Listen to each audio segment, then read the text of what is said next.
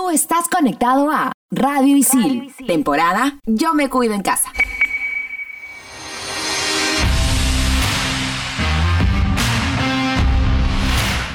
Estamos de vuelta. Somos en todas las canchas.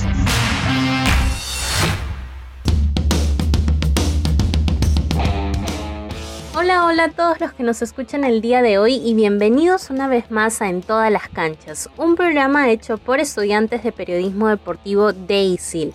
En este episodio tenemos full información sobre el Big Three o los tres magníficos del tenis mundial ya que el serbio Novak Djokovic ganó su 20 Grand Slam en Wimbledon y alcanzó a sus grandes rivales, el español Rafael Nadal y el suizo Roger Federer, que también acumulan 20 Grand Slams.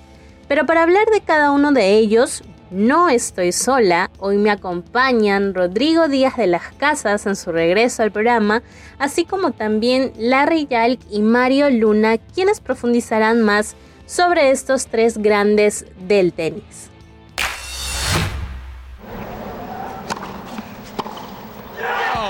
And he finishes it in style. Roger Federer.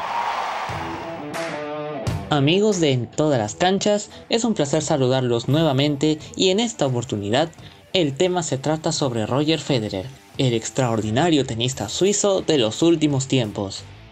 Federer nació en Basilea, Suiza, el 8 de agosto de 1981, pero fue en 1998 donde comenzó a ser la estrella de tenis que es ahora y donde futuramente conseguiría 103 títulos.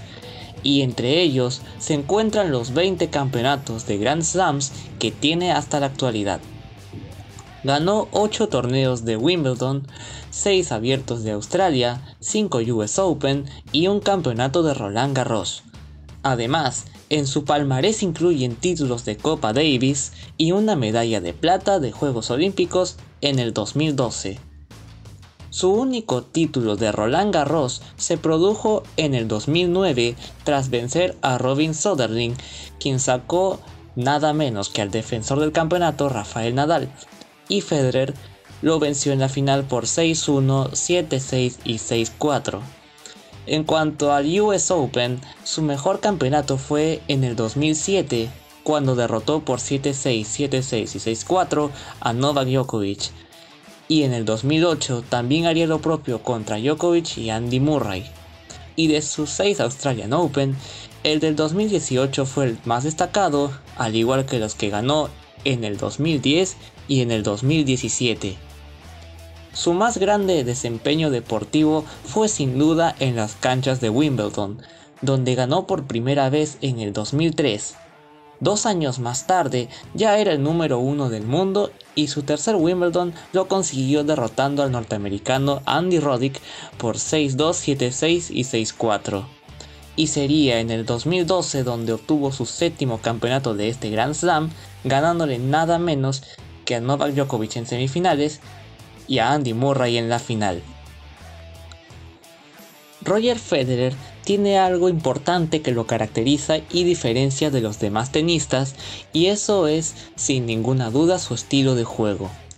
Es un deportista que es capaz de jugar en todos los terrenos y posee un smash potente y un habilidoso revés y esto lo hacen que se muestran como las principales estrategias del maestro suizo.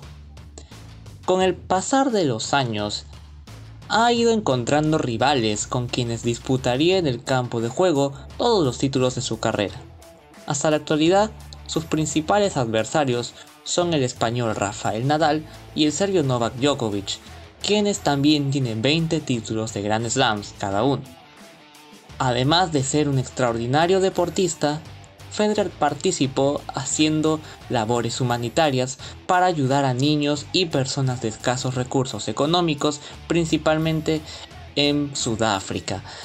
Es por esta razón que en el 2003 crea la fundación que lleva su nombre para apoyar estos proyectos humanitarios en dicho país. Y por último, un dato muy poco sabido de él es que a los 4 años Roger Federer decidió tomar la raqueta y hacerse tan famoso como lo es actualmente tras ver campeonar a su ídolo de la infancia, Boris Becker, en 1985. Y actualmente se ubica en el noveno lugar del ranking mundial. A continuación, le doy el pase a nuestro compañero Larry, quien continuará con su informe completo sobre Rafael Nadal.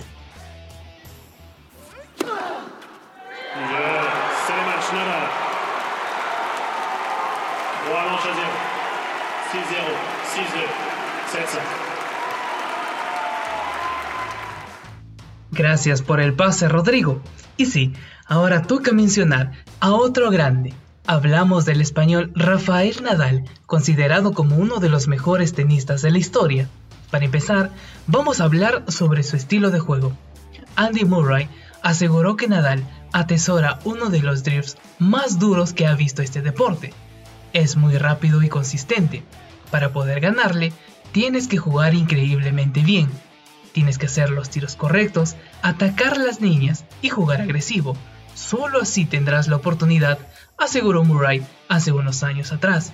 Sobre la clave de su juego, más allá de su físico, Andy Roddick señala, ha desarrollado un resto que le saca de muchos problemas, pero nadie lo menciona. Todos hablan de su dureza y de cómo corre, pero volea muy bien. Puede devolver bien la pelota, lo que ocurre con su juego y con su golpeo de izquierda es que es capaz de decir, esto es lo que hago, tendrás que arreglártelas con ello. Pero sabe lo que hacer sobre una pista de tenis, sentenció el ex tenista Roddick, que llegó a ser número uno del ranking ATP en el 2003. Y es así que gracias a su gran estilo de juego ha ganado muchos títulos, por ejemplo, 20 torneos de Grand Slam, siendo junto a Roger Federer y Novak Djokovic, el más laureado de la historia del tenis masculino. Es el tenista que más ha ganado el torneo de Roland Garros, 13 ediciones en total. Nadal es el tenista masculino más joven en la historia en conseguir el Golden Slam en la carrera, que incluye los 4 Grand Slam y la medalla de oro de los Juegos Olímpicos no obtenido en el mismo año. Además, junto a Djokovic, es uno de los tenistas masculinos en toda la era abierta que han sido capaces de ganar en un mismo año. Lo consiguió en el 2010, tres Grand Slam en tres superficies distintas. El español, hasta el momento, registra 88 títulos singles. Y ahora hablemos un poco sobre su biografía. Rafael Nadal nació el 3 de junio de 1986 en Manacor, isla de Mallorca, España, rodeado de familiares deportistas y con un inicio prometedor en este deporte, a los 15 años tuvo su oportunidad de jugar en un torneo ATP, convirtiéndose en el jugador más joven en ganar un partido en un torneo oficial de la ATP, con su victoria sobre el paraguayo Ramón Delgado. Luego de varios años, Rafael Nadal preparó el inicio de la temporada 2004 como su primera temporada como profesional. Aquel año en marzo jugó su primer partido contra Roger Federer en el Master de Miami, con un resultado 6-3, 6-3 a favor del español. Y en agosto logró su primer título ATP en Sopot, Polonia. Y al año siguiente, en el 2005, Nadal alcanzó la élite del tenis mundial con una temporada espectacular porque igualó al número uno, en ese entonces Roger Federer, como el tenista del circuito ATP con más títulos ganados, logrando un total de 11 torneos a lo largo de aquel año. Y ya para ir cerrando sobre el español, el tenista anunció el 17 de junio del presente año, vía Twitter, que no participará de Wimbledon ni de los próximos Juegos Olímpicos que se desarrollarán en Tokio. Es una decisión que nunca resulta fácil de tomar. Tras escuchar mi cuerpo y hablar con mi equipo, entiendo que es la decisión acertada con el objetivo de alargar mi carrera deportiva y seguir haciendo lo que más me hace feliz, competir al máximo nivel y seguir luchando, dijo el deportista en su tweet. Pero, para los fans del tenis, la página de la ATP Tour publicó que Nadal jugará ante gradas llenas en el City Open que está programado para realizarse entre el 30 de agosto y el 12 de septiembre en New York. Además de la presencia del español, el anuncio dice que el torneo se llevará a cabo con el 100% de la capacidad de las tribunas. Las entradas ya están vendidas en su totalidad. Es tanto la noticia que superó los 1.200 millones de impresiones en los medios de todo el mundo y ha provocado una abrumadora demanda de las entradas para ver al español en su intento de ganar su título número 89 en el ATP en el histórico torneo de la UC Open Series en el Rock Creek Park. Y ahora doy pase a Mario para que nos hable sobre Novak Djokovic.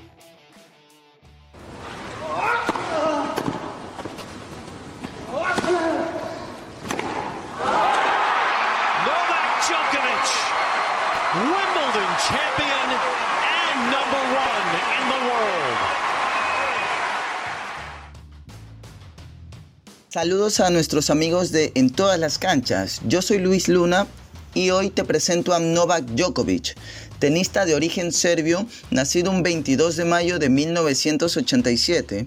Comenzó su carrera profesional ganando torneos Challengers con solo 16 años entre el 2003 al 2005 año en el que participa en su primer Grand Slam, siendo el Abierto de Australia escenario del debut y derrota en primera ronda ante Marat Safin, ex tenista ruso que llegaría a ganar dicho torneo.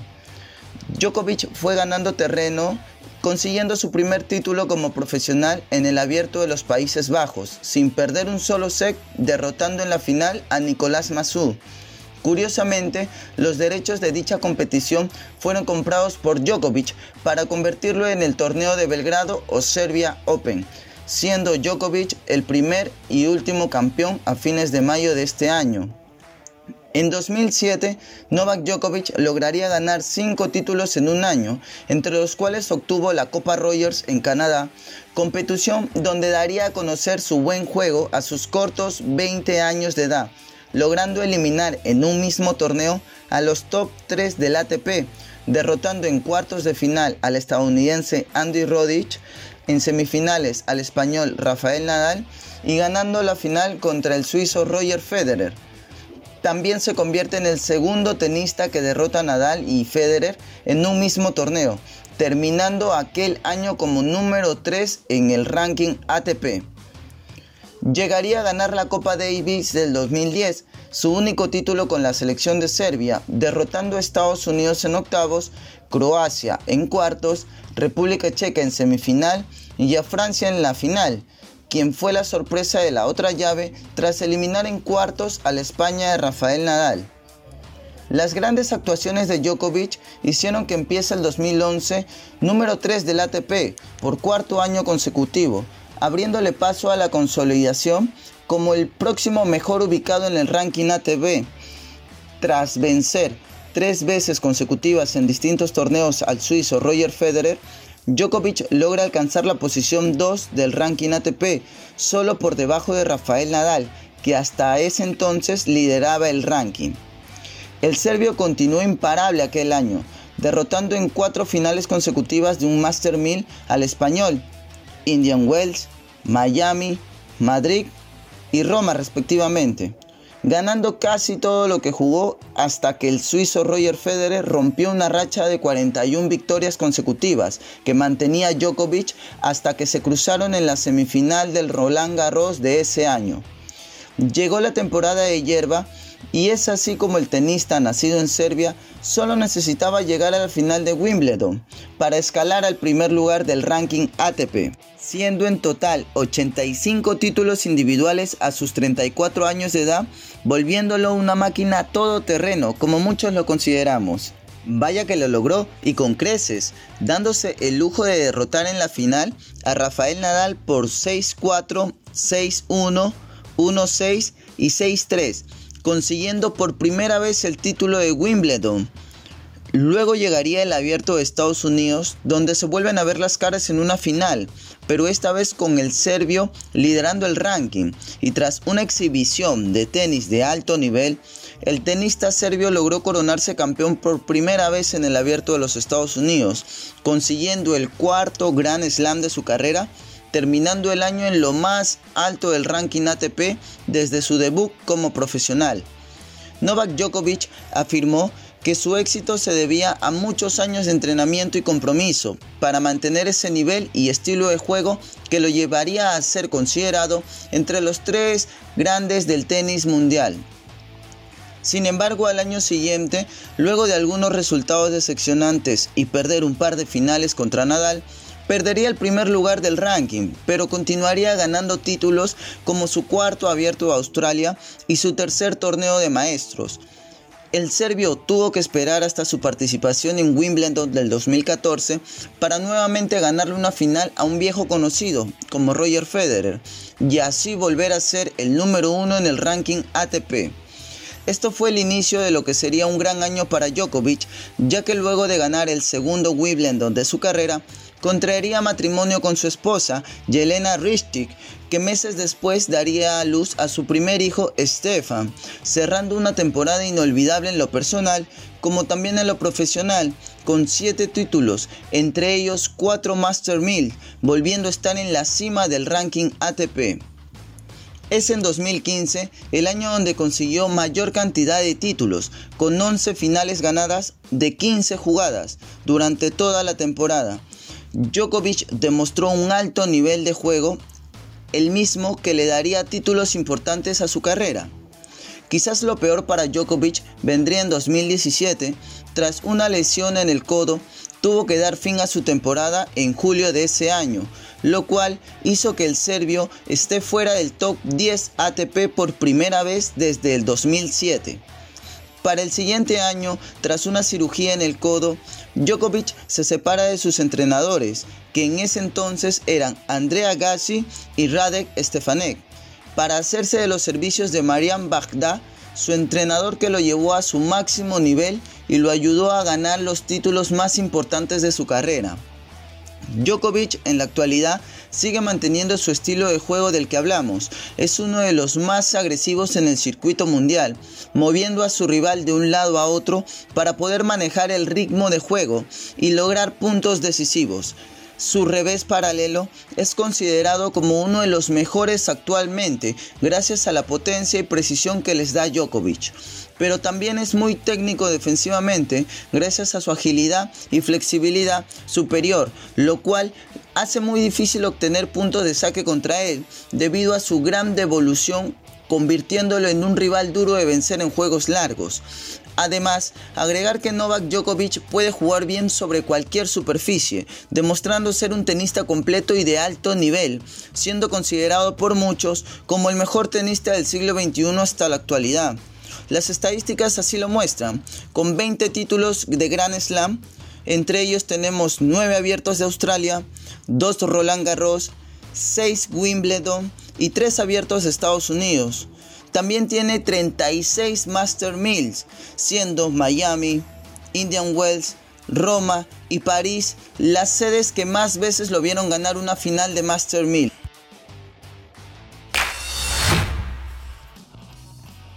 Muchas gracias a los chicos por la información tan nutrida que nos han dado el día de hoy. Y ahora que venimos hablando de tenis y que ya falta poquísimo para que empiecen los Juegos Olímpicos, ¿qué se viene para este deporte en Tokio 2020? Para comenzar, no veremos a Rafa Nadal ni a Roger Federer, lastimosamente.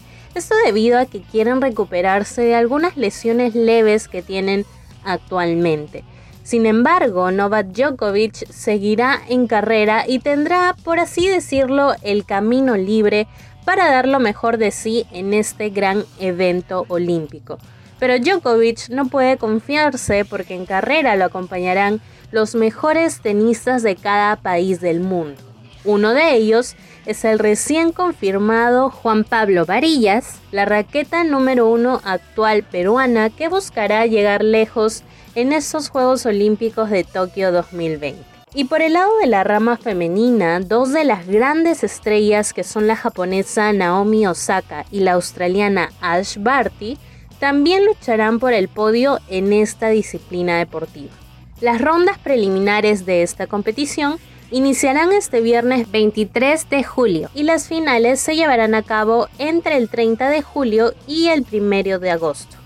Este torneo de tenis en los Juegos Olímpicos de Tokio 2020 se realizará en el Centro de Tenis de Ariake en Tokio.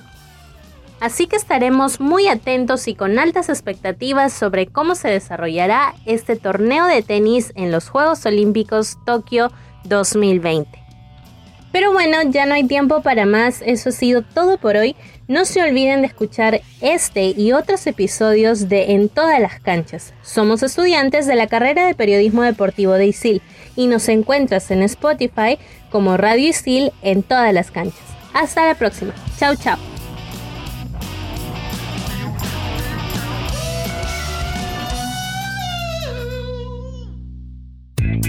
Historia, ciencia, arte y mucho más contado en pocos minutos.